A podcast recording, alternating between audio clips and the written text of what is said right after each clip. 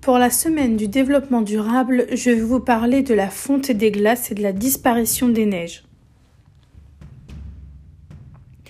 Le glacier Uppsala, l'un des plus grands glaciers du monde, est situé en Patagonie, en Argentine.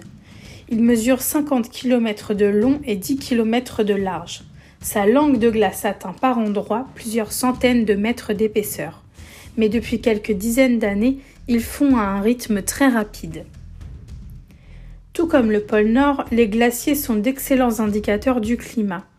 Depuis le début du XXe siècle, on observe leur recul général partout dans le monde. Plus inquiétant encore, le rythme de la fonte y était trois fois plus rapide en 2005 que dans les années 1980. Sur notre planète, les pics enneigés perdent leur magnifique parure étincelante. La quantité de neige qui couvre le sol en hiver dans les pays froids diminue régulièrement. L'hiver arrive plus tard et il dure moins longtemps. Les températures descendent moins brutalement et il gèle moins souvent. Depuis une cinquantaine d'années, on observe environ 10% de neige en moins à l'échelle mondiale. L'eau de fonte provenant de la neige et des glaciers de montagne n'augmentera pas énormément le niveau de la mer car son volume reste modeste comparé à l'immensité de l'océan, mais elle a d'autres conséquences qui peuvent être graves pour les peuples qui vivent dans ces régions. Les lacs qui se forment en été lorsque la glace et la neige fondent en montagne risquent de déborder et d'inonder les vallées. De plus, cette réserve en eau qui se renouvelle normalement chaque année va peu à peu s'assécher avec la disparition des glaciers les agriculteurs auront moins d'eau pour irriguer leurs champs et même l'eau potable pourra manquer. Le Service mondial de suivi des glaciers a mené des études sur 30 glaciers dans le monde qui servent de référence. L'épaisseur de glace moyenne perdue par les glaciers est de 66 cm en 2005. Ces glaciers ont perdu environ 10 mètres d'épaisseur, soit à peu près la hauteur d'une maison de deux étages.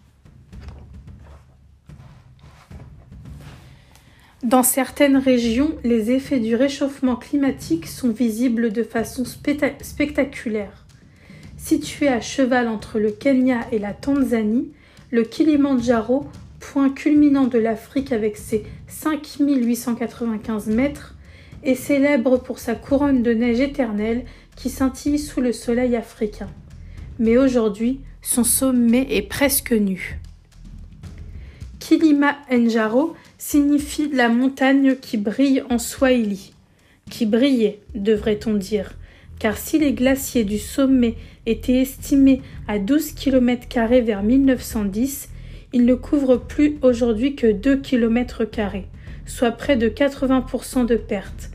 À ce rythme, il n'y aura plus de glace et de neige sur ce sommet en 2020.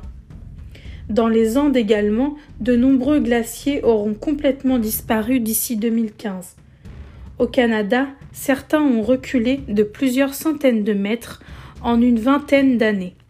D'autres glaciers situés dans le Montana au nord-ouest des États-Unis auront totalement fondu en 2070 s'ils continuent au rythme actuel. Les Alpes aussi souffrent du réchauffement et depuis une centaine d'années, la moitié des glaciers y ont fondu. Rien que pendant la canicule de l'été 2003, un dixième des surfaces glaciaires restantes ont disparu. Dans cette région, les skieurs qui viennent passer leurs vacances à la montagne perdent leur terrain de jeu et les stations de ski ont moins de clients.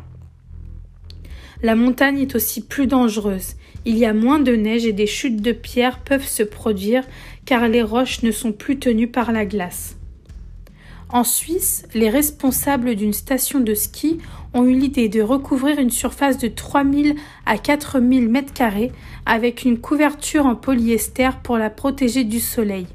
Mais on ne pourra pas emballer tous les glaciers du monde. L'eau de fonte des glaciers de montagne rejoint l'océan où elle provoque une élévation du niveau de la mer de 3 mm à 20 mm par an selon les régions.